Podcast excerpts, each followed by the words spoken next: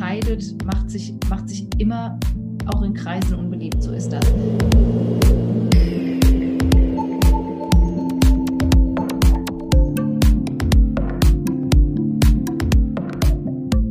So, hallo und herzlich willkommen bei äh, einer neuen Folge It's Time for Wine, der andere, der etwas andere Female Business. Oh Gott, der etwas andere Business Talk. Ey, das ist die vierte Folge und ich habe es noch nicht einmal geschafft, das irgendwie ohne Haspler rauszuhauen. Ne? Dann schneid doch und zack, nochmal neu. Alles gut. Also für mich ist das auch okay, wenn es drin bleibt, weil das gehört halt auch dazu. Das ist ja auch the game. So, ne? Also es sind auch Fehler passieren und äh, die will ich nicht verstecken. Aber pass auf. Herzlich willkommen bei der nächsten Folge von It's Time for Wine, der etwas andere Business Talk von Female Business Now. Heute zu Gast Eva mhm. Klein. Und, hi, und ich freue mich total. Ich bin total gespannt auf das Gespräch, weil wir haben ja bisher auch einmal uns per Zoom getroffen und das war so schön, weil ich festgestellt habe, wir haben so viele Parallelen auch, ne? So. Ja. Und ähm, ganz kurz, ich habe dich ja gesehen über, genau, Marco Giermann hat dein Buch empfohlen. Mhm. Da kannst du ja gleich noch mal ein bisschen was zu erzählen. Und ich habe dich gesehen bei Instagram und habe gesagt, geil, die möchte ich unbedingt mal kontaktieren, mit der will ich mich mal austauschen. Und bin dir bei Instagram gefolgt und habe aber gedacht, ich muss ja jetzt erstmal rausfinden, was sie eigentlich macht. Und dann hast du mich angeschrieben. Ja. Und ich weiß noch, ich saß zu Hause und ich habe das so gefeiert und ich war so happy. Und jetzt kannst du ja einfach mal erzählen, wer du bist. Äh, und sagen, was du machst und wofür du stehst. Und ich finde deine Mission auch so toll und deswegen freue ich mich so besonders. Eva Klein. Oh Mann, an Christine, so schön. Ähm, tausend Dank. Ähm, ja, ich freue mich erstmal tierisch, äh, dass wir das jetzt heute Abend so machen und dass wir unseren, ja, unser Telefonat, das wir sonst geführt hätten, dass wir das jetzt hier allen quasi mal zur Verfügung stellen. So sieht die Welt aus bei uns. Ähm, ich bin äh, Rapid Revolution Coach. Das heißt, ich helfe Menschen dabei, ihre persönliche Revolution zu starten und wirklich zu sagen, so, ne, es gibt Hürden, die halten mich davon ab, mein volles Potenzial zu leben, finanziell durch die Decke zu gehen. Es gibt Dinge, Glaubenssätze, Überlebensstrategien, die brauche ich alle nicht mehr, waren jetzt mal ganz sinnvoll für ein paar Jahre oder Jahrzehnte. Ähm, und da genau, da wirklich zu sagen, gut, die Psyche lässt mich jetzt alleine hier nicht drüber hüpfen, dann äh, nehme ich mir jemanden, der mir hilft. Ja, und äh, das ist so mein Job. Und genau, den liebe ich auch über alles, so sehr, dass ich darüber mir die Zeit genommen habe, ein Buch zu schreiben tatsächlich. Das ist das, was du angesprochen hast und ähm, worüber wir dann tatsächlich äh, in Verbindung gekommen sind. Das ist das Goldilocks-Prinzip. Ah, da kommen wir bestimmt noch drauf, auf das Buch selbst. Mm. Und was das heißt, weil ich weiß, dass der Titel äh, ganz oft dann immer für Fragezeichen im Gesicht sorgt. Und ja, ich berate Unternehmen äh, in der Teamführung, im, äh, im klassischen 1 zu 1 Coaching, in Team-Mentorings und ähm, tatsächlich auch ganz, ganz klassisches Einzelcoaching, wenn man sagt, so, jetzt ich für mich hier will was ändern. Ja, genau. Und die ganz große Vision ist, ähm, genau, da darf Berlin sich freuen. Die ganz große Vision ist, äh, das Bildungswesen weiter mit zu revolutionieren und zu sagen, ähm, was wollen wir im Bildungssystem an der Lehrerausbildung ändern, was wollen wir in der Betreuung von äh, pädagogischem Fachpersonal verändern. Ähm, ja, also wie können wir Unterricht wirklich mehr so gestalten, dass er für alle eine Freude ist und dass da mehr miteinander Wachstum stattfindet.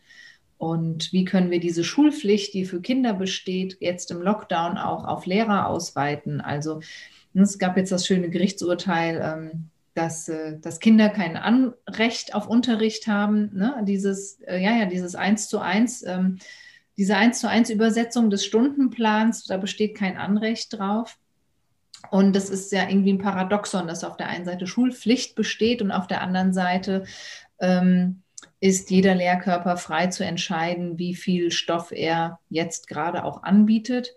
mm, oder auch nicht, oder ob er das mit Arbeitsblättern macht oder auch nicht, und ähm, oder ob er sich komplett zurückzieht oder also es gibt überhaupt keine Regelungen da. Und das ist natürlich für beide Seiten frustrierend. Das ist auch für Lehrer super, super schwer, da für sich jetzt einen Weg zu finden und vielleicht auch technisch nicht so versiert zu sein. Und da wünsche ich mir eine riesige Revolution. Und ähm, ja, genau. Und da über dieses Thema haben wir schon, oh ja, da haben wir schon ordentlich, da haben wir schon ordentlich äh, Späne gehobelt, würde ich sagen. Ja. Ja, das war ja einer, einer der Punkte, dass wir beide auch so mit der Pädagogik und Lehrern und, und der Einstellung von Lehrern und Erziehern im Bereich der Kinder irgendwie uns gefunden hatten. Und was ich bei dir so spannend finde, ist wirklich, dass du sagst so, ey, ich kann jetzt alle Erzieher und alle Lehrer irgendwie coachen und denen erzählen, wie es besser gehen könnte mhm. und einzeln erwische ich sie auch. Aber am Ende des Tages, wie hast du immer gesagt, der Fisch fängt an vom Kopf zu stinken oder so? vom Kopf an zu heilen, genau. Ja. genau. genau ja. Dass, dass, du wirklich sagst, so ich krempel jetzt mein Leben um und ich ziehe nach Berlin, um da die Menschen kennenzulernen, die entscheiden. Und die dann irgendwie dazu hinzubringen, zu sagen, okay, da muss was geändert werden. Ja. Das finde ich so krass. Also das ist so, also das ist so Zukunftsvisionsdenken, finde mhm. ich. Ja, also ich bin gespannt. Ähm, ja, das ist, ist eine ganz, ganz große Vision. Ich habe die, im Prinzip habe ich die ja schon seit meiner Schulzeit. Also ich weiß noch, dass ich gedacht habe, oh ja, Lehrer finde ich einen echt spannenden, schönen Beruf. Also ne, wirklich Wissen zu haben. Also und es gibt auch Dinge, die interessieren mich so richtig. Also mich hat schon immer Möbelrestauration, also klassisches Handwerk interessiert, fand ich immer spannend ähm, hätte man super in einer, in einer Werks-AG machen können oder an der Berufsschule. Mm, ich fand ähm, Literatur immer sehr, sehr spannend und Geschichte. Das waren alles so Sachen, wo ich mir dachte, oh ja, da so richtig einsteigen und wirklich auch so in die Analyse und was bedeutet denn die Historie für die Gegenwart oder was lernen wir aus diesem Charakter und welche Parallelen haben wir denn mit diesem Charakter aus dem Buch und welche zeitgenössische Literatur können wir dazu nehmen und und vergleichen. Und das fand ich immer alles super spannend. Und also mich hat diese Form des, des Lernens und Lehrens immer sehr fasziniert. Ich hatte auch so eine, ich würde mal sagen, im, Laufe meines Schullebens vielleicht so eine halbe Handvoll, Handvoll Lehrer, wo ich dachte, oh ja, super Unterricht. Ähm, ja, ich glaube, es waren vielleicht drei. ja, und das ist äh, erschreckend wenig, was das Herz berührt hat äh, für 13 Jahre. Und ähm, für mich war dann klar, ich werde dieses System nicht überleben. Also ähm, ich finde, dass ne, den Beruf an sich was sehr Wunderbares, aber ich würde in dem System zugrunde gehen. Ähm, ich habe mitbekommen, wie Lehrer untereinander im Lehrerzimmer miteinander umgehen. Ich war Schulspre war ich Gymnasialsprecherin, glaube ich, war ich, ja. Und ähm, genau, und äh, habe viel, viel, viel mitbekommen. Und dachte immer, oh krass, das, das würde ich nicht aushalten. Also ähm, das schaffe ich nicht. Mhm. Also und das ist natürlich, äh, ist ein bescheidener Mikrokosmos mein Leben, ja. Ähm, aber das hat zu meinen persönlichen Entscheidungen geführt. Jetzt mhm. meine volle Praxis ähm, zeigt mir, mh, hm, selbst wenn ich CEOs coache und die erzählen von zu Hause und erzählen von ihren Kindern und ähm, vom Schulleben oder ich habe tatsächlich auch mal eine Familie mit Schulkindern und es zeigt mir einfach, wow, ähm, da gibt es manchmal tatsächlich oder sehr viel noch die Geschichten aus den 50er Jahren, ja. Wie ist das, ähm, wenn du äh, so große Chefs aus großen Firmen coachst? Ähm, wir haben ja jetzt Homeschooling, Corona, die Kinder sind die ganze Zeit zu Hause und in den Medien geht es ja viel darum, dass so ähm, der Hauptteil wieder von Frauen getragen wird, weil das gesellschaftliche Bild es irgendwie hergibt, dass die Frau sich um Kinder und Haushalt kümmert und jetzt ja zusätzlich auch noch um Beruf, weil das ist ja jetzt auch noch nicht so lange, also zeittechnisch gesehen, dass, dass Frauen ähm, auch viel Vollzeit arbeiten. Ähm, siehst du in der Wahrnehmung, dass das widerspiegelt bei denen, die du coachst? Oder ist das so, dass die sagen, nee, bei uns ist es schon bewusst aufgeteilt, entweder weil die sich bewusst für das Modell entschieden haben, Hausfrau und Ehemann bringt Geld nach Hause, oder ist das einfach so entstanden? Also das Ding ist, ich glaube, die meisten Paare haben von sich gedacht, sie sind sehr emanzipiert und auf Augenhöhe und ähm, das, da, da, geben sich auch alle Mühe. Also es ist nicht so, dass einer sagt, ja, sehr nice, ne? Gehen wir mal back to the 50s. Also das denkt sich keiner, also auch keiner von den Männern sagt das bewusst. Es entwickelt sich aber interessanterweise ähm, ganz schnell so äh, in extremen Situationen, weil was machen wir unter Stress? Wir greifen auf altes Überlebensprogramm zurück, ja.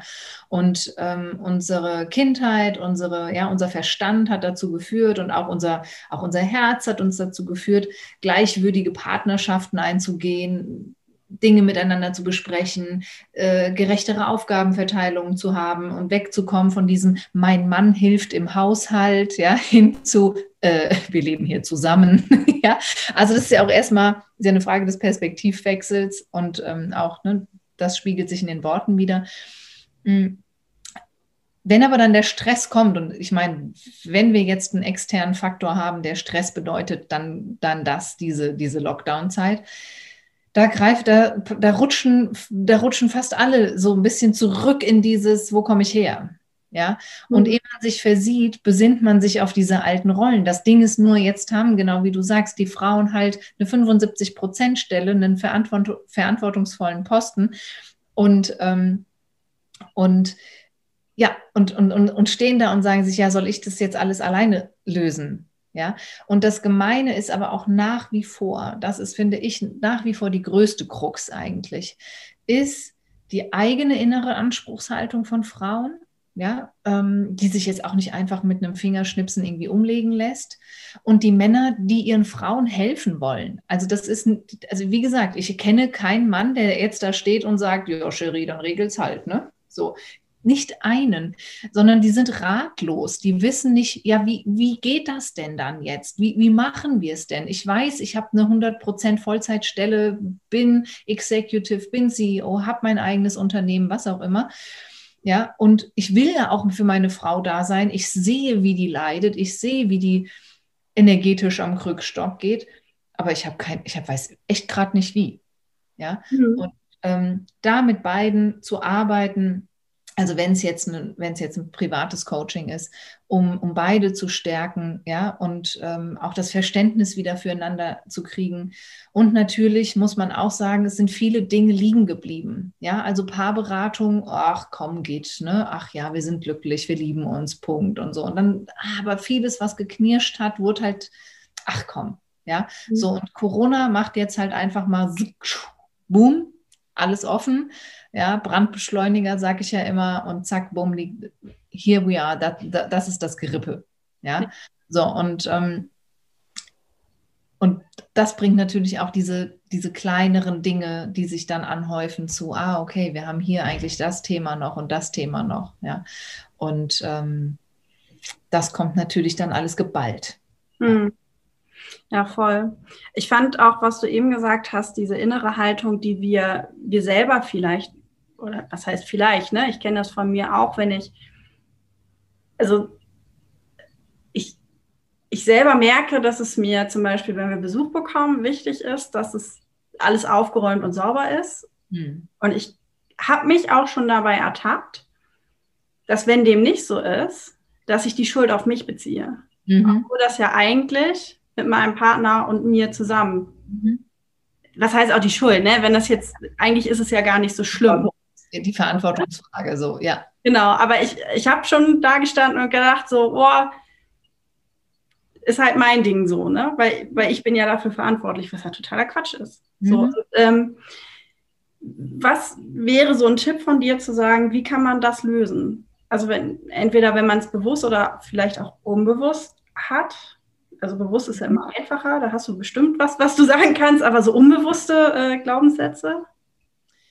Also ein unbewusster Glaubenssatz, ähm, den erkennst du daran, dass du irgendwo Schmerzen hast. Also entweder bist du unglücklich oder du hast physische Schmerzen, dir geht es nicht gut oder du befindest dich in so einem Loop, ja, wo du denkst, das gibt es doch jetzt gar nicht. Das ist die zehnte Freundschaft, die aus dem und dem Grund kaputt geht. Oder die zweite, die dritte Beziehung in Folge, die aus dem und dem Grund kaputt geht. Oder ähm, was auch immer es ist, ja. Oder es kann doch nicht wahr sein, das ist mein vierter Chef, ja, und äh, da spielt sich die, die Dynamik ab. Also das sind dann so, wenn man unbewusste Glaubenssätze hat, gibt es aber meistens Dinge im Außen, die dann irgendwann sagen, hey, guck mal, guck mal hin. Und dann gibt das Leben einem Zeichen und es gibt einem so lange diese Zeichen, bis man sagt, ah ja, stimmt, Moment, ah ja, was ist los? Ah ja, okay, stimmt, das ist ein Muster. Ah, Muster, okay, gut, was mache ich damit? Und dann steigst du hinter das Muster. Und das, was, wo du jetzt bist, das ist ja schon der Bewusstseinsgrad. Also dir ist schon klar, ah ja, okay, äh, du erkennst deine Gedanken. Das heißt, du kannst die anhalten und verlangsamen, sodass du sie lesen kannst und kannst sagen, krass, ich ertappe mich dabei, wie ich mich zu 100 Prozent alleine verantwortlich fühle, fühle für den äh, passablen Haushalt hier, ja. Und genau, und das ist, das ist der Weg. Und von diesem Bewusstsein dann in die Veränderung zu gehen und zu sagen, alles klar, wenn ich es merke, der Satz kommt, ja, was brauche ich in dem Moment? Bra muss ich es meinem Partner mitteilen? Äh, brauche ich eine bessere Aufgabenverteilung? Also dann geht es ans Pragmatische. Ja? Und wenn das Emotionale, wenn man merkt, boah, also ne, obwohl wir pragmatisch super Regelungen getroffen haben, aber ich bin trotzdem energetisch leer, dann würde ich einfach sagen, guckt man mal genauer hin, was ist denn los? Weil meistens kommt da auch mehr als eine Sache dann zusammen. Ja. Mhm. ja. Ja, spannend. Ganz, ganz verrückte Geschichten und so. Ähm. Also das ist übrigens, das ist in Unternehmen auch ja nichts anderes. Ja, du hast ähm, in Unternehmen wann gehst du, wann, ja, also wann machst du Coaching? Also die wenigsten Unternehmen haben, haben Coaching als, ähm, wie soll ich sagen, so als, ne, sie sind Führungskraft, hier ist ihr Mentor. Oder bitte suchen Sie sich aus dem Mentorenpool bei uns jemanden aus, der Sie begleitet, dass Sie jemanden haben, nicht mhm. erst wenn es brennt, sondern jemand, der so ne, auf den sie schneller mal zurückgreifen können. Gibt es in ganz wenigen Unternehmen, dass das Standard ist. Und ganz oft wird dann gewartet bis echt so kurz vor knapp. Also du hast schon irgendwie zwei Jahre irgendwie eine super krasse Fluktuation. Dir geht das Potenzial an Mitarbeitern verloren. Und das ist natürlich immer super gefährlich, weil wenn sich einmal rumgesprochen hat, ja, wie, da, wie, wie diese Firma X ist oder deine Abteilung, ähm, einen schlechten Ruf wieder gut herzustellen, weiß jeder, der äh, schon mal beobachtet hat, was mit einem Automobilbauer ist, der eine Rückrufaktion starten muss. Das ist ein Image-Schaden, äh, das dauert ein bisschen, bis du das wieder hinkriegst, ja. Und da sage ich immer, das ist, ähm, das ist eigentlich so clever, hinzugehen und zu sagen, wir haben regelmäßig jemand, der uns spiegelt, jemand, der uns Raum gibt, wo wir sein dürfen, wo wir auch einfach mal erzählen dürfen, was ist gerade los. Ähm, und wenn es große Hürden gibt, ja, der mit mir im, ja, mit meinem Unterbewusstsein arbeitet, der einfach ein paar Tools hat, na, zack, kommt drüber. Ja, ich, ich bin gerade, äh, ich habe mich gerade erinnert an eine Freundin von mir, die mal gesagt hat, also die hat mal eine Zeit lang einen ähm, Psychologen besucht und mhm. das hat Grund so, aber als sie damit fertig war, hat sie gesagt, so eigentlich würde das voll Sinn machen, wenn jeder Mensch diese Möglichkeit hätte, weil uns das so voranbringen würde, mhm. auch ohne, also ohne dass das überhaupt schon ein Problem da ist. Ja. So präventiv, ne? Also ich finde, gefühlt ist es so, dass immer nur eine Aktion stattfindet oder eine Reaktion mhm. auf eine Aktion. Also es passiert super selten präventiv irgendwas. Und weißt du, ich finde noch nicht mal, dass, es, dass man es präventiv nennen muss, sondern ich finde jetzt in Corona merkt man ja, also man merkt zwei Dinge. A, wir sind Herdentiere und wir brauchen den Austausch. Und wir hatten eigentlich in der Stein, wir, wir hatten immer Lagerfeuer, wo wir drumherum saßen und uns unterhalten haben. Ja, wir haben morgens kamen wir zusammen und haben uns über unsere Träume unterhalten und haben gesagt, ja, oder haben uns, haben, wenn wir Fragen hatten. Also das heißt, wir haben wir haben Wissen ausgetauscht, wir haben uns gegenseitig Raum gegeben, wir waren füreinander da. Das ist, ja, und das merkt man ja jetzt gerade auch in der Digitalisierung. Die Digitalisierung ist ja nichts anderes als der, der technologisierte Wunsch des Menschen, sich zu verbinden. Und wir sind, wir sind darauf gepolt, dass wir unser Leben nicht alleine meistern. Das war nie so. Also das ist eine ganz komische Entwicklung, dass wir glauben, dass das alles alleine fun funktionieren muss. Auch eine Ehe, als ob man für die Ehe alleine ein Rezept haben muss. Ja, wie, wie soll das funktionieren? Ja, ähm, und dass man, und jetzt kommt der zweite Punkt, dass man Kinder alleine großzieht. Das ist ein solcher Trugschluss. Man braucht zum Erziehen eines Kindes ein Dorf. Nicht nur, weil das Kind, ähm, ja, also zum Beispiel, du hast als Mama Angst, äh, ja, und denkst dir, oh Gott, wenn ich, ach hey, ja, wenn ich mein Kind im Meer schwimmen sehe, da geht mir der Horrorfilm los, ja. Also bist du nicht die richtige Frau, um deinem Kind Schwimmen beizubringen im Meer.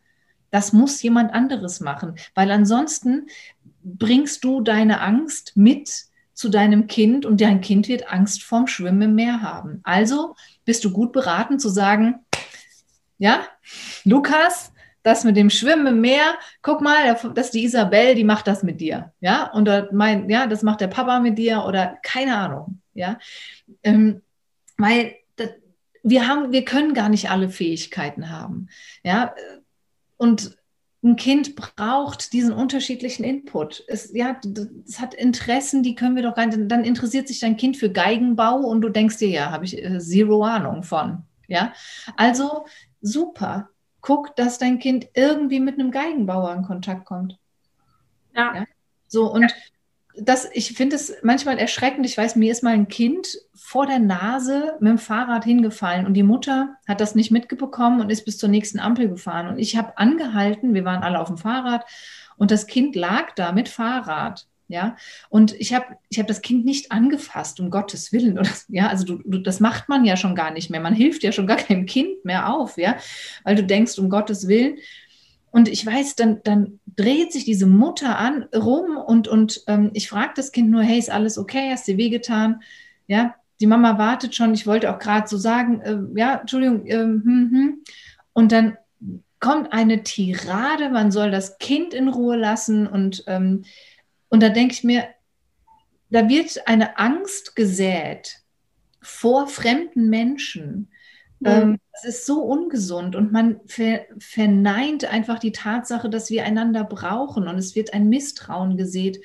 Und das ist nachher das, was wir aber, ja, was ich als Coach dann auch mit meinen Klienten und Kunden ja auch wieder zurückhole. Dieses Urvertrauen. Vertrau dir, vertrau dem Leben und du wirst schon unterscheiden können, ist die Person, die dir jetzt, die dich fragt, geht es dir gut, die dich runterbeugt, ist es jemandem, dem du vertrauen kannst oder nicht? Mhm das, dein Bauchgefühl weiß das. Und jedes Kind hat eigentlich ein sehr, sehr gutes Bauchgefühl dafür, was ist das jetzt für ein Mensch. Ja. ja. Und ähm, in dem Moment, wo aber so eine mütterliche Angstenergie kommt, übernimmt das Kind natürlich die Angstenergie und denkt sich, ah, okay, das ist nichts, wo ich mich sicher fühlen kann. Ähm, und ähm, das ist super, super schade. Und das ja, also, weitere Kreise natürlich. Das hat ja, das zieht ja Folgekonsequenzen.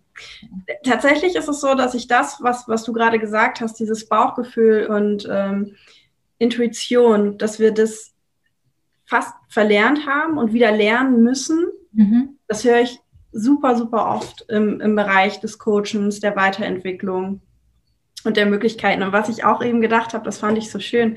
Ich habe letztens mit einer Freundin darüber gesprochen, ähm, das ging um, um Rollenklischees im Sinne von Vater und Mutter. Mhm. Ich weiß gar nicht, wie das dazu gekommen ist. Sie hatte dann irgendwie gesagt, so, ne, das ist klar, macht halt meine Mutti. Und dann habe ich in meinem jugendlichen Leichtsinn da gesessen und gedacht, so, nee, das wäre doch viel schöner, wenn wir uns darüber überlegen. Also, das ist nicht das, was klassisch Mutti ist und klassisch Papa, sondern ich gehe halt immer zu meinen Eltern je nach Bedürfnis. Mhm. So, ne? Also, wenn ich zum Beispiel dieses ähm, unternehmerische sehe, so dass da gehe ich zu meinem Papa, weil mein Papa halt sein Leben lang Unternehmer war.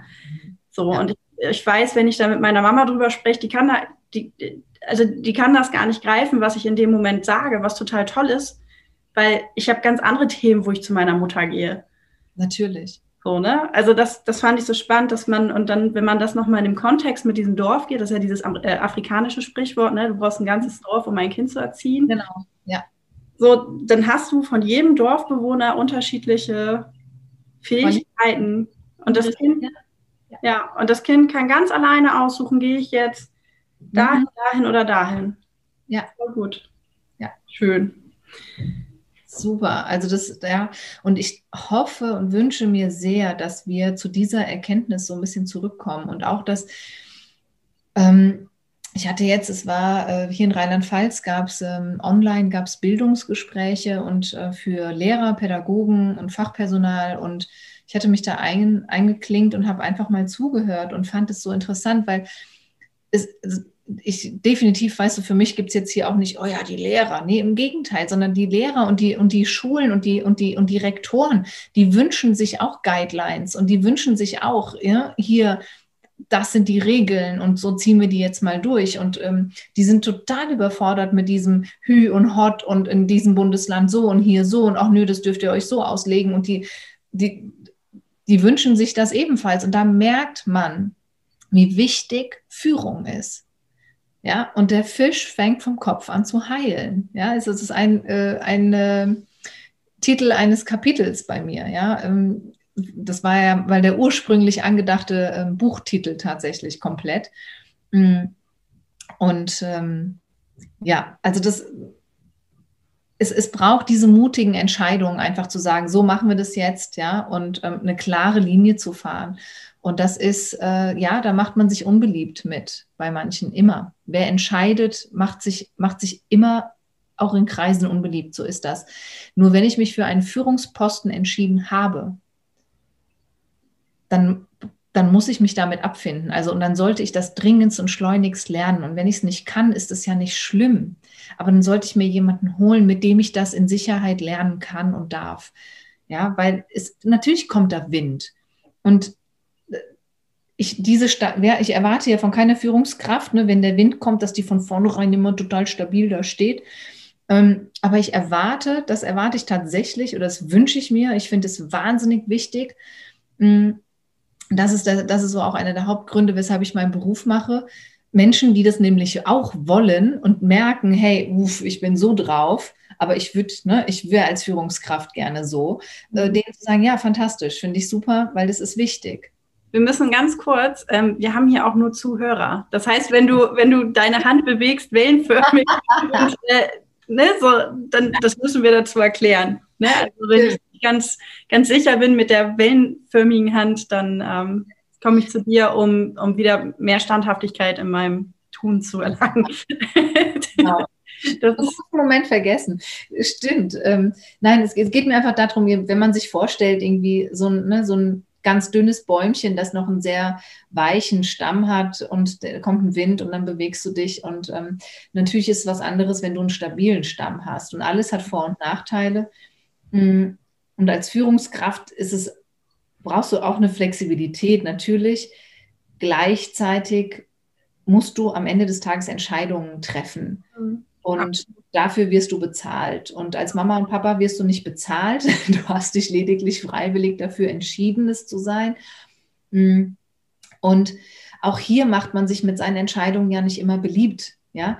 Gibt es Zucker im Haushalt? Wenn ja, wie viele? Wenn ja, was für ein Zucker? Ähm, wie lange darfst du aufbleiben? Äh, zu welcher Zeit? Auf welche Party darfst du gehen? Auf welche nicht? Äh, fahre ich dich? Fahre ich dich nicht? Welches Hobby machst du? Welches nicht? Welche Klamotten bezahle ich dir? Welche nicht? Ähm, wie lange darfst du äh, ans Handy? Kaufe ich dir überhaupt eins? Ja, und wann? So, das sind alles Fragen, das sind Antworten, die man für sich finden muss. Und da ist eine Fülle und Masse an Fragen gibt, auf die wir nicht mehr einfach so, auch als Executives, nicht, wir haben nicht mehr einfach so das Nachschlagewerk, wo wir sagen, ah ja, ne, jetzt mache ich, jetzt mache ich mal Programm B. Das gibt es ja. nicht mehr.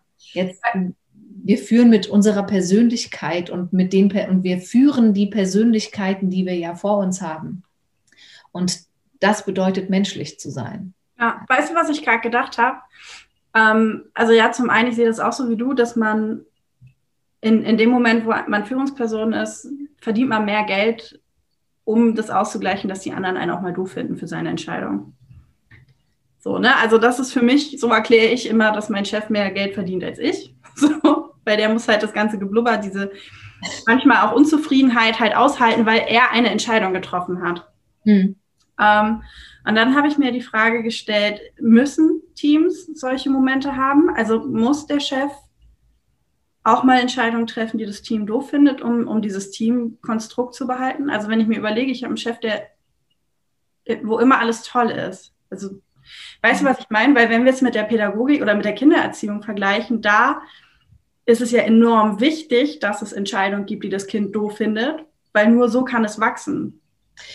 Also ich würde ich würde sagen, also zum, also zum einen sage ich, mm, eine Führungskraft verdient vor allem deshalb mehr Geld, weil sie am Ende des Tages ihren Kopf auch hinhält.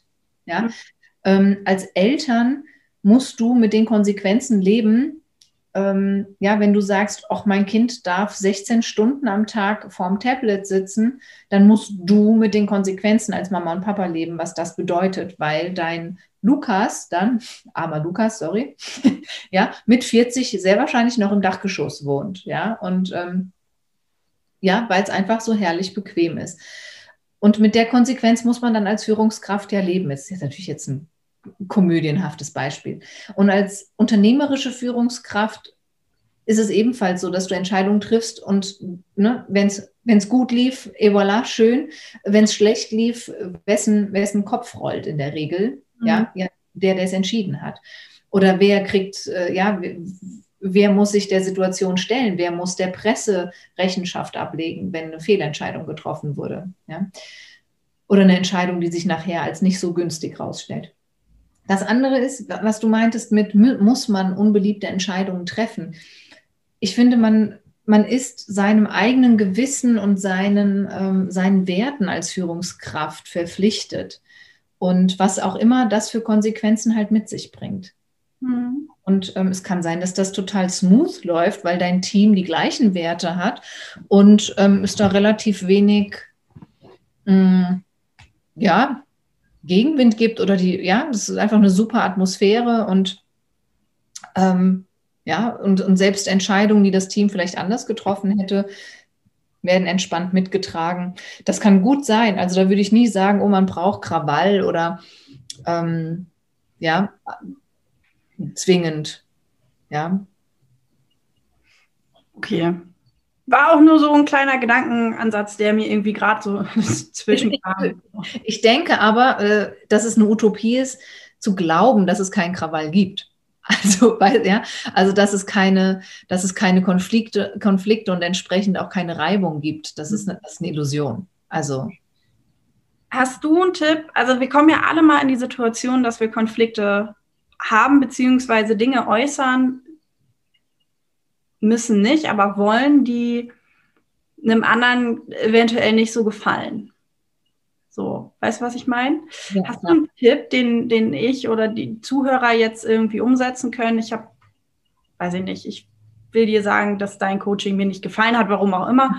So, und ich merke so, boah, das ist jetzt, ich komme mir gerade voll in Schwitzen, weil das ist natürlich super unangenehm, weil ich will dich ja nicht verletzen. Mhm. Und ähm, Hast du einen Tipp?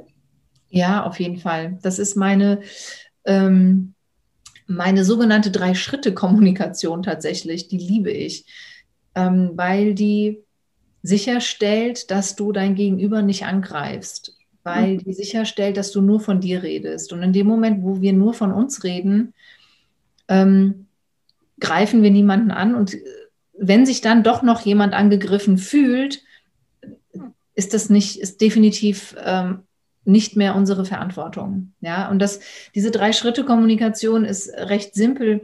Man sagt einfach, was ist, was ist so der Fakt? Ja, also was, mh, hm, was ist passiert? Also was weiß ich, keine Ahnung. Ähm, nehmen wir mal eine klassische, klassische, simple Dienstleistung beim Schuster, um es mal runterzubrechen, ist vielleicht ein bisschen simpler. Du holst deine Schuhe beim Schuster ab und, und, und denkst dir, boah, jetzt habe ich 25 Euro für einen neuen Absatz bezahlt und bin echt nicht happy. Ja, so und wenn du sagst, also das gefällt mir nicht oder da haben sie schlechte Arbeit gemacht, ist natürlich die Konfrontation und, und ne, da ist von vornherein klar, da, wie willst du dazu irgendeinem guten Konsens oder irgendeiner Lösung kommen, ja? Und dann zu sagen, also ich hatte ja die Schuhe fürs Absatzmachen hingegeben und jetzt äh, schaut hier drüben äh, das, das Leder noch drüber oder das Plastik von der Sohle oder ja, also zu beschreiben, was ist oder die Sohle ist braun und ich wollte sie aber schwarz haben und ähm, ich, wollte, ich habe gedacht, für den Preis ist das Leder an der Sohle noch mit drin, nicht nur der Absatz und zu sagen, boah, jetzt bin ich echt, öh, weil ich brauche, jetzt bin ich echt irgendwie irritiert, vor den Kopf gestoßen oder was auch immer. Und äh, oh Gott, finden wir doch noch, finden wir da noch eine gute Lösung, Herr Schmidt? Ja, oder Frau Meier? So, und in dem Moment, also jeder Mensch, der jetzt einigermaßen gut beisammen ist, wird sagen, ah, Moment mal, okay, dann finden, ja, also was, was finden wir da für eine Lösung? Mhm. Ja, oder Botschaft? Waren das, waren das, die klassischen Ich-Botschaften gerade? Ja, ne? Ja, ich tue mich mit dem Wort Ich-Botschaften immer so schwer, weil ähm, Leute dann auch ganz oft sagen, ja, ähm, ich bin halt ehrlich, ne? ich finde das scheiße oder ich finde dich doof und so. Dann denke ich mir so, das ist keine Ich-Botschaft, das ist eine Bewertung, das ist fies und ähm, eine, eine, eine Aussage ohne Wohlwollen oder Liebe ist immer, ist immer eine Verletzung. Und da mhm. Deshalb dieses reine ist eine Ich-Botschaft. Nur weil der Satz mit Ich anfängt, ist das noch lange keine Ich-Botschaft. Ja. So, dieses, ja, oder warte mal, was sagen denn Leute noch so gerne? So, ähm, also meiner Meinung nach ist das jetzt richtig doof gelaufen oder ähm, ich finde ja, ach genau, ist auch immer schön, so in Paar, Paarbeziehungen oder auch im Beruf. Also ich finde ja, ähm, das hätte man so und so machen müssen und du hättest das anders entscheiden sollen. Das ist keine Ich-Botschaft, das ist ein Vorwurf, ja. Das ist eine, ist eine Maßregelung, eine Korrektur. Also wie, wie soll der andere jetzt hier mit dir in den Dialog einsteigen? Ja, also äh, der, der wird sich verteidigen oder wenn er in der Machtposition ist, und äh, ja auch nicht reflektiert und dich zum Dialog einleitet, wird er sagen, hören Sie zu, Frau Schmidt, so ist es, finden Sie sich damit ab. Hm. Ja, so und äh, da ist ja keinem geholfen. okay. Ich, ich verstehe den Punkt. Sehr gut. Ähm, ich würde mal ganz kurz äh, voll den Umschwung machen, wenn das okay für dich ist. Voll gerne, klar. Ähm, Achso, und was ich noch sagen wollte, ist, ich, ich habe noch nie bei dir ein Coaching für die ganzen Zuhörer. Ich habe noch nie ein Coaching bei dir gehabt. Ich wollte jetzt nicht, das war echt ein blödes Beispiel, ist mir im Nachhinein eingefallen, aber es war so das Erste, muss ich aber noch mal dazu sagen. Ähm, was ich ja auch so super, super toll finde, ist, du hast ja eine Vision. Deine Vision ist es ja, ähm, im, ja, das Bildungssystem zu revolutionieren, zu verändern, dass da was passiert. Du hast für dich verstanden, dass man dann wirklich in die Politik gehen muss, aber du möchtest nicht selber in die Politik, sondern du möchtest die Politiker, die, die entscheiden, äh, mit denen sprechen, in den Austausch, in den Dialog gehen und äh, wahrscheinlich im besten Fall auch beratend zur Seite stehen. Und es ist ja so, dass du deinen kompletten, also de dein Leben danach richtest, indem du sagst, ich ziehe jetzt nach Berlin, weil da sind die Netzwerke, wie ich mein Ziel erreichen kann. Mhm. Und ich weiß noch, du hast letztes Mal auch gesagt, dass du da wirklich eine Netzwerkstrategie entwickelst. Magst du darüber ein bisschen berichten? Weil Netzwerken ist ja mein Thema und ich finde ich find das einfach auch eine Ebene an Netzwerkarbeit, die auch für mich so mindblowing, ne? Also das ist so dieses Gesamtkonzept zu sagen, ey, das ist meine Vision, ich, ich ziehe jetzt nach Berlin, um da wirklich einfach auch die richtigen Leute kennenzulernen. Also die Strategie äh, besteht unter anderem darin, äh, erstmal mit dieser These auch an die Öffentlichkeit zu gehen. Ja? Wir zwei uns darüber unterhalten, und das war ja auch, das war ja ein, das war ja wieder so eine Fügung. Ne? Ich habe dich angeschrieben, einfach nur, weil ich angefangen habe, jetzt mich ähm, tatsächlich bewusster zu vernetzen und ähm, dann gelesen habe, wie du arbeitest, was du machst und dachte, boah, spannend. Und du ja, und du hast, du bist jetzt erstmal mir gefolgt. Das ist immer so eine schöne Beschreibung. Und ähm, daraufhin habe ich gedacht, oh ja, cool, ich schreibe dich mal an. Und dann haben wir festgestellt, oh krass, das Bildungsthema verbindet uns total. Ja, und ähm, also zu, zu so einer normalen Sympathie drüber hinaus auch noch so eine fachliche, krass große Komponente. Und da mehr mit diesem Anliegen in die Öffentlichkeit zu gehen, ist tatsächlich ein, eine Strategie, ein Netzwerk aufzubauen, weil ich der festen Überzeugung bin, es gibt immer Menschen, es, es gibt auch immer die richtigen Menschen, die es mal hören und dann sagen, hier, Frau Klein, Eva, ich habe gehört, Doppelpunkt. Ja. Und das ist so das eine, ob das jetzt äh, eine Schulrektorin, ein, ein Rektor ist, ob das äh, tatsächlich jemand aus dem Ministerium, aus dem Bildungsministerium ist, ähm, sei dahingestellt. Ja. Und also das ist so das eine. Und das andere ist, dass ich äh, tatsächlich, wenn es dann soweit ist, ähm, auch in Berlin tatsächlich gezielt Leute anschreiben möchte. Ja, und äh, fände auch Filmprojekte zu dem Thema ganz, ganz spannend, habe da auch schon Ideen, aber das ist alles noch so, genau, das, das wird sich alles finden.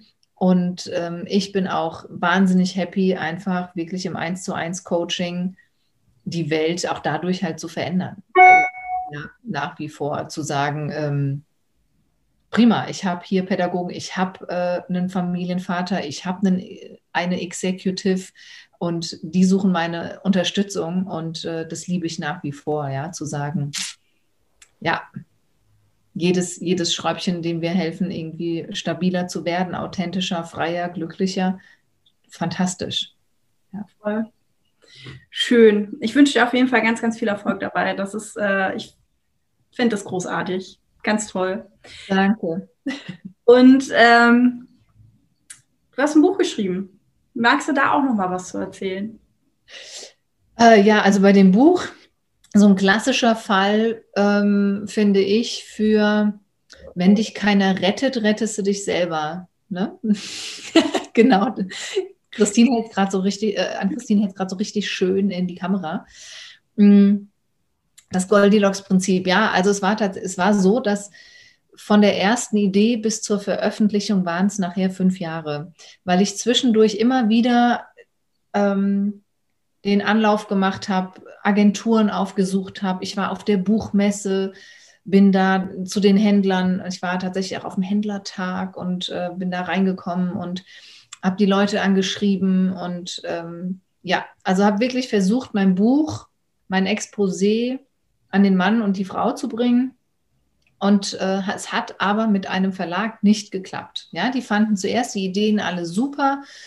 Und dann aber, wenn es an, an die Verlagsprüfung ging und ähm, passt ins Sortiment und passt in die, ins nächste Programmheft oder was auch immer, dann spätestens war es dann, nee, leider, sorry, passt nicht. Und dann hatte ich immer wieder, du brauchst ja auch immer Energie dann wieder so, um dich da neu vorzustellen, das neu zu bewerben. Das ist ja unglaublich kräftezehrend, weil das ja nicht irgendein Buch ist und das ist es bei den wenigsten Autoren, sondern bei mir, da stecken nicht nur Patente drin, da steckt eine Haltung drin, ja, und wenn du dann hörst, ja, nee, verlegen wir nicht, passt nicht, Titel zu progressiv oder was auch immer, hm, dann ist das natürlich, wo du denkst, oh ja, Mist, Mist.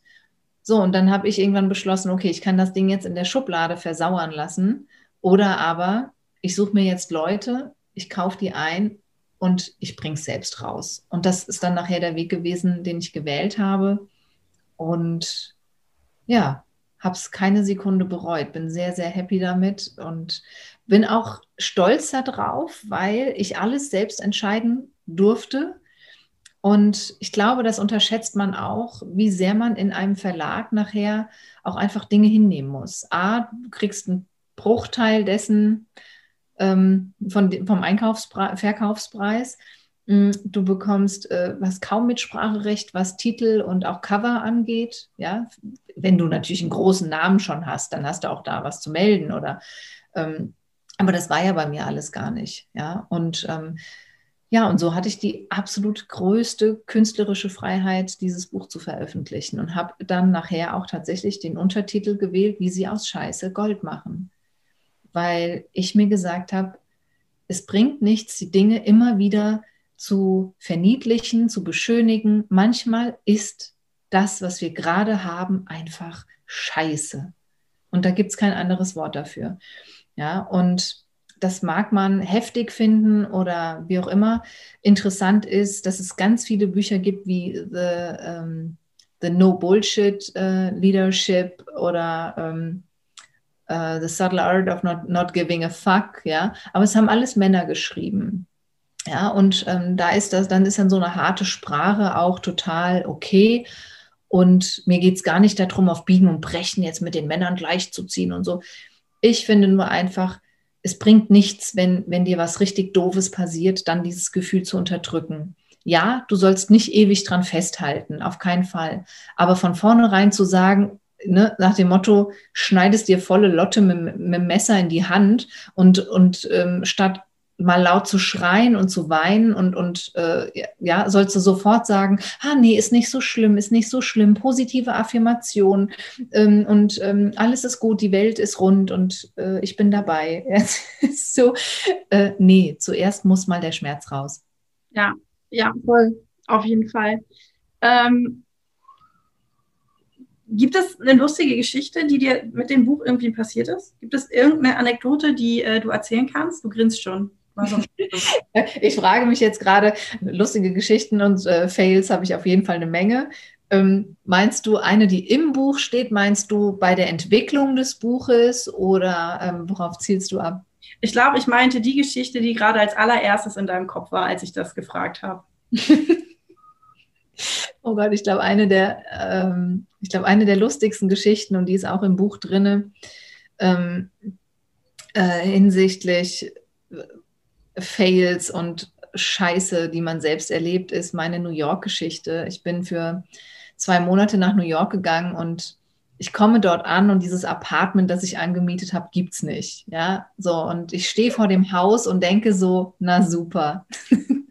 Abends 9 Uhr im Winter. Ne? Ende, ah, wer, schon ne? wer Mitte, Ende November schon mal in New York war, weiß, das zieht wie Hechtsuppe in den Straßen. Es ist eisekalt, du hast Blizzards, es ist echt ungemütlich. Und ich stehe da und ähm, ach, lass es 18 Uhr gewesen sein. Es kam ein UPS-Mann und hat äh, in dem Haus geklingelt und ähm, ich schleiche dem hinterher und rufe dann in dieses Treppenhaus hoch und habe gesagt, äh, hallo, ich suche das Apartment so und so. Ich habe das angemietet bei so und so. Und ähm, dann kommt die Stimme runter und sagt, hier gibt es niemanden, der so heißt. Ich so ganz sicher, und das ging alles über Stockwerke, ja, also in diesem Treppenhaus hoch und runter gerufen und dann meinte, Moment mal, ich komme mal runter. Und das war, ich meine, wie super nett, da kommt jemand wildfremdes die Treppe runter ähm, und guckt mich an und sieht mich mit äh, riesem Gepäck da stehen, ja. Ähm, und äh, meint dann so, sag mal, wo kommst du nur her? Ich so, ja, aus Deutschland. Er so, ja, dann können wir auch Deutsch reden. Da dachte ich, das gibt's doch gar nicht. Ja, also ich meine, mein Englisch ist fließend, das wäre nicht das Problem, aber also kommt es schon sechs am Lotto. Das nächste krasse ist, dass, dass ich dann sage, naja, okay, dann muss ich ins Hotel, weil ähm, ich habe hier für zwei Monate eigentlich ein, ein Apartment angebucht, äh, angemietet und ähm, okay, äh, gut, die Anzahlung, die ich geleistet hatte, das war zum Glück nicht so viel, lass es 500 Dollar gewesen sein, waren halt versenkt. Und ähm, dann meinte, nee, nee, jetzt warte mal. Und dann hat er zwei Telefonate getätigt und ehe ich mich versah, habe ich in der Wohnung nebendran übernachten dürfen.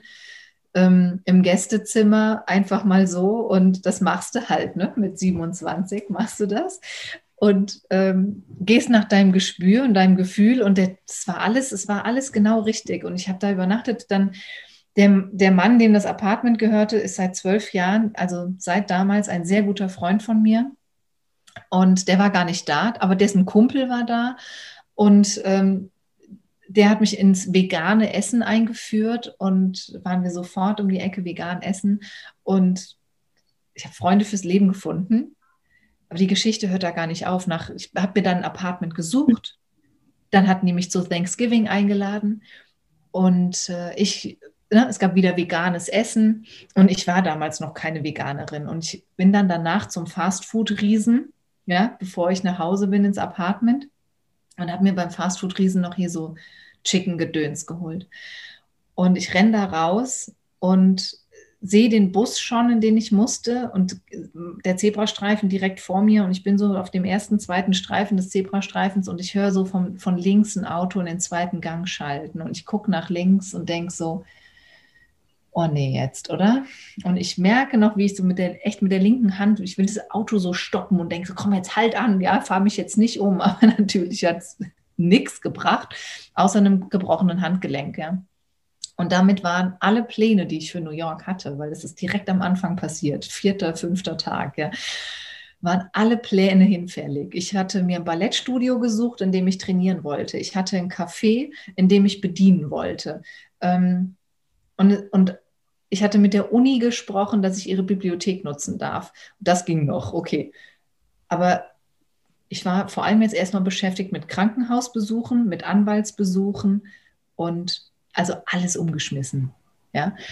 Und das ist, glaube ich, ja, das ist ähm, eine der wegweisendsten, lustigsten und ähm, schmerzhaftesten Geschichten zugleich. Ja. Was war dein großes Learning aus der Geschichte? Oh, langsam machen. langsam machen, definitiv. Langsam machen, mich selbst ernst nehmen, was will ich und wie will ich es haben. Ja, also auch Berlin ist tatsächlich, ähm, ist klar, ich habe da eine große Vision, ich habe Lust, ähm, in diese, in diese großen Entscheidungen einzusteigen, dieses Netzwerk zu knüpfen. Es ist aber auch eine ganz persönliche Entscheidung. Es ist einfach, diese Stadt war schon immer eine Stadt, wenn ich in ihr war, dass ich mich so frei gefühlt habe wie nur noch in New York und in Los Angeles. Also das sind so die drei Städte, wenn ich da bin, habe ich sofort so ein aufatmendes Freiheitsgefühl. Ja. Und das ist das, dieses, nimm dich selbst ernst und äh, sorg gut für dich. Ja, und von dem Punkt aus ist alles möglich. Voll. Oh, wie schön. Ja. War schön. Und also bei Berlin bin ich anders, weil ich, Berlin ist mir zu groß tatsächlich, mhm. aber ich kann absolut nachvollziehen, wenn man das Gefühl hat und sich in Berlin verliebt. Mhm. Aber New York, New York fühle ich das, was du gesagt hast, gerade so sehr, weil New York ist wirklich so eine Stadt, da, da, ist alles möglich. Also das, das, wenn man noch nicht in New York war, dann weiß man das nicht, aber du bist da und du, du fühlst es richtig. Ich war damals 21, meine erste große Reise und ich weiß noch, ich saß im Central Park. Wow. Und habe äh, gesagt, so, oh krass, und jetzt bin ich in New York. So. Mhm. Also ich war alleine äh, am Anfang meines Praktikums, das viereinhalb Monate ging, und es war so, mhm. ich habe mich dann erstmal in, Central Park gesetzt, meine Oma angerufen, 50 Euro telefoniert, nur um ihr zu sagen, so, ey, Oma, ich bin jetzt hier, so, ne?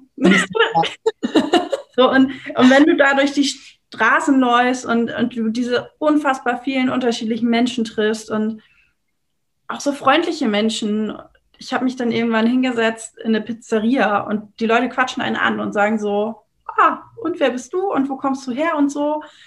Und auch in der U-Bahn. Mhm. U-Bahn, ne? Ich, ich, bin dann aufgestanden, hatte einer Dame meinen mein Platz angeboten und sie sagt so, du bist aber keine Amerikanerin oder keine New Yorkerin, ne? Ich sage, nee, ich komme aus Deutschland. Ja, das merkt man sofort. also so lustige Situation und einfach diese Energie von dieser Stadt, ne? Ey, ja fühle das. Ja. Voll. Ähm, das ist auch, glaube ich, gerade das, was so, was so fehlt, ne? dass man ähm, diese Freiheit hat, zu verreisen und mhm. ähm, ab und zu diese Plätze aufzusuchen, die einem, ohne dass sie was Besonderes tun, einfach Kraft geben und so ein bestimmtes Gefühl in einem aus, auslösen. Ja. Okay. Diese Energie ziehen, ne? Ja, so, also dass man einfach, ja, ein bisschen, das ist ja, ist ja ein ganz anderes Auftanken. Und ich meine, selbst wenn du jetzt in New York wärst, ähm, würde man da, glaube ich, gerade keine Energie saugen können, weil New York gerade nicht New York ist. Ja, so, sondern ähm, die Straßen sind leer. Ja. ja, es ist verrückt. Ja. Ganz verrückte Zeiten, die ganz viel bringen. Aber ich habe tatsächlich in meinem zweiten Podcast mit Brigitta gesprochen und die hat gesagt, also das ist jetzt so über drei Ecken gesagt, ne? aber so, dass, dass wir in so ein neues, so ein, so ein neues Energiefeld kommen. Mhm. So ein bisschen esoterisch. Und ähm, nachdem sie mir das gesagt hat, so, also ich hoffe, dass jetzt alle irgendwie auch wissen, wovon ich spreche, weil sie natürlich den zweiten Podcast schon gehört haben. Und äh, nochmal zurück. genau. Ähm, und seit sie mir das so gesagt hat, kann ich das so nachvollziehen. Also das ist wirklich so, vorher habe ich das schon gefühlt. Für mich mhm. war ganz klar, 2020 ist jetzt irgendwie das Bruchjahr. Da passiert ganz viel Mist und, und wir müssen uns irgendwie gerade alle neu sortieren und aushalten, vor allen Dingen diese Unsicherheit. Und jetzt im Jahr 2021 ist für mich ganz klar, ähm, wir wissen, wo wir stehen und jetzt können wir anfangen, damit umzugehen und Lösungen zu finden und damit zu heilen. Ja. So, und, und ich freue mich total darauf. Ja. Ne? also am Anfang, Mitte 2020, als der erste Lockdown kam, war ich auch so, also ich habe die komplette Bude renovieren müssen, weil ich nicht nachdenken wollte. Ich wollte nur tun, ganz stumpf. So, ja. und ähm, also Oh, ich, also ich weiß, wie ich das, ich habe es auch letztens in der Instagram-Story so erzählt. Und es ist von Anfang an meine Haltung gewesen, wo ich gesagt habe, dein Gesicht war gerade gut. Ich, Im Podcast könnt ihr es nicht sehen, aber irgendwas in deinem Drink war sauer. Ja. ähm, und ich habe gesagt, dass, also für mich ist Corona so ein Brandbeschleuniger, dass ähm, das jetzt auch, der einfach mal so offenlegt, hey, also Mutter Erde sagt uns jetzt so ein bisschen, ey, ganz ehrlich, hier oben drauf ist mir jetzt ein bisschen viel männliche Energie. Ja, und es geht nicht gegen Männer oder so, sondern ihr seid mir alle ein bisschen schnell da oben. Ihr seid mir alle ein bisschen viel am Machen. Das ist mir alles zu wild. Ähm, ich, werfe euch jetzt mal ein paar Knüppel zwischen die Beine. Ihr müsst mal langsam machen. Also so wie ich das Handgelenk gebrochen hatte. Ja, ähm, und ne, das ist ja auch ein klassischer Bruch. Ja, ähm, so ist jetzt gerade auch das so eine Umbruchsphase. Also so dieses, hey, ähm, müssen wir wirklich die Unternehmensberater von München nach Berlin fliegen und die von Berlin nach München, nur damit die Unternehmen sagen können, also wir haben eine Unternehmensberatung aus München als Berliner, ja, und umgekehrt. So, und macht es Sinn? Und welche Meetings kann man, äh, kann man vielleicht abhalten äh, online, ja, und und worauf kommt es uns an und wo ist diese Langsamkeit? Und auch, ja, wir sehen halt auch, das ist das, was ich jetzt so mit dem Schulsystem auch meine, wir sehen auch, welche Systeme hinken denn gerade? Welche Beziehungskonstrukte hinken denn jetzt? Die, welche brauchen denn jetzt mal so ein Makeover? Äh, äh, wie sagt man? Nicht Makeover. Ja, doch, doch. Makeover kann man schon sagen. Also so eine, genau. so eine Erneuerung, ne? So. Ja, Genau, Turnover, äh, Makeover, genau. Und, ähm, und das finde ich, das finde ich, ist das Geschenk dieser Zeit. Also, ne, wenn man, wenn wir uns wieder fragen, also ja, wenn man sagt, okay, die Situation ist gerade scheiße, ja, was ist das Gute da draus? Ja, dieses Riesen-Learning, dieses, dieser ganz große Lernfaktor zu sehen, wir haben alle wir haben alle eine Wirbelsäule und wir wissen alle, dass eine Wirbelsäule nur dann eine gute Wirbelsäule ist, wenn sie aus den festen Wirbeln besteht und den Pölsterchen dazwischen. Das heißt, wir brauchen immer die männliche Energie und die weibliche Energie. Also wenn man es im klassischen Yin-Yang aufzeigt, ne? so schwarz-weiß und fest und weich und, und durchsetzungsstark und sanft, empathisch und äh, ja, voller Energie. Also einfach diese, diese beiden Pole. So und wir haben gemerkt, dass wir uns zerreiben, weil wir das Weiche kaum noch gelebt haben. Wir haben fast nur die die Wirbel gelebt. Mhm. Ja, also das heißt, die Knochen haben angefangen, sich zu zerreiben. Und da haben wir jetzt einfach mal so einen Knüppel zwischen die Beine bekommen und so. Also haben wir gerade quasi einen Bandscheibenvorfall. Mehr oder weniger, ja. ja.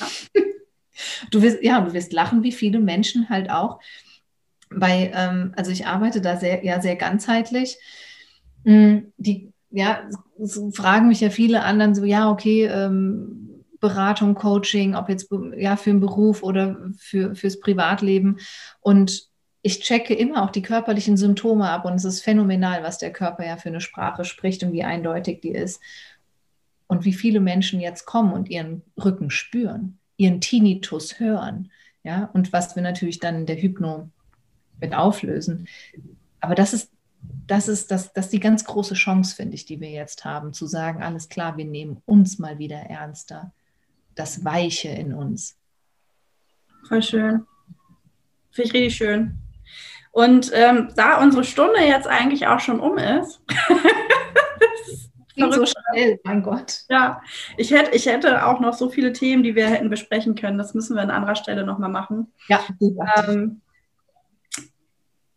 ich habe zwei Sachen. Was ist so dein, dein Learning aus, aus diesem Gespräch? Also was nimmst du so mit?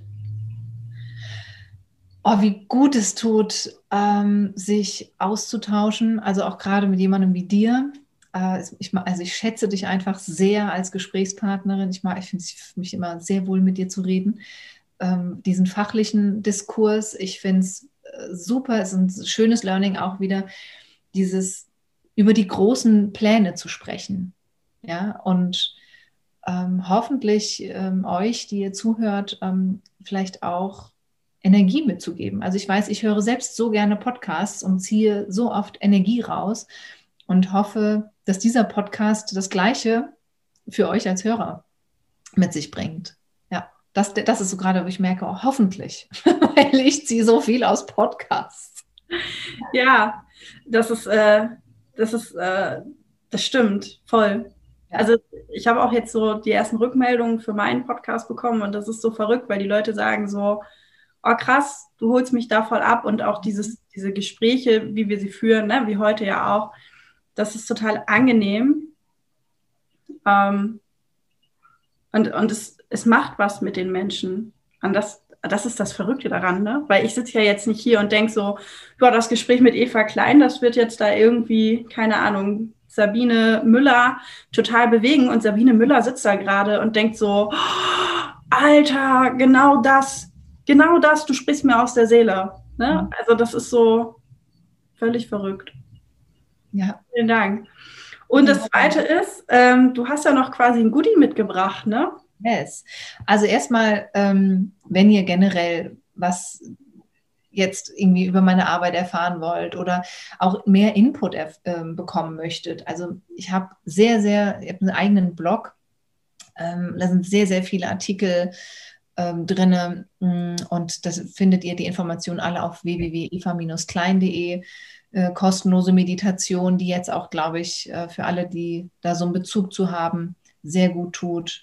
Und genau, klar, da findet ihr auch Infos zu meiner Arbeit, aber absolut, ähm, ich biete drei Hörerinnen von euch sehr gerne an, mich zu kontaktieren und äh, mal eine halbe Stunde in den Genuss eines Gesprächs mit mir zu kommen. Und wir gucken mal, wo ihr steht, was ihr braucht. Und genau, freue ich mich. Voll gut. Vielen, ja. vielen Dank. Also ich bin auch ein bisschen neidisch auf die drei, die das gewinnen werden, weil ich glaube, dass das sehr viel Mehrwert mit, mit sich bringen kann. Ja. Ähm, dann würde ich an dieser Stelle das Gespräch jetzt beenden. Und ähm, vielen Dank, liebe Eva, dass du da warst. Es war für mich auch ein Hochgenuss. Also es ist wirklich ne, dieser Austausch, was du auch eben sagtest, das ist so schön, das macht so viel Freude, das gibt so viel Energie auch. Ähm, nicht nur für die Zuhörer, sondern auch für mich als, uns auf jeden Fall. Ja. Für uns als äh, Quatschende. Und ähm, ja, mit dieser Energie entlasse ich jetzt alle und äh, wünsche noch einen schönen Tag, Abend, Morgen, je nachdem, was hier, wann, wann diese Folge gerade gehört worden ist. Alles Liebe. Tschüss.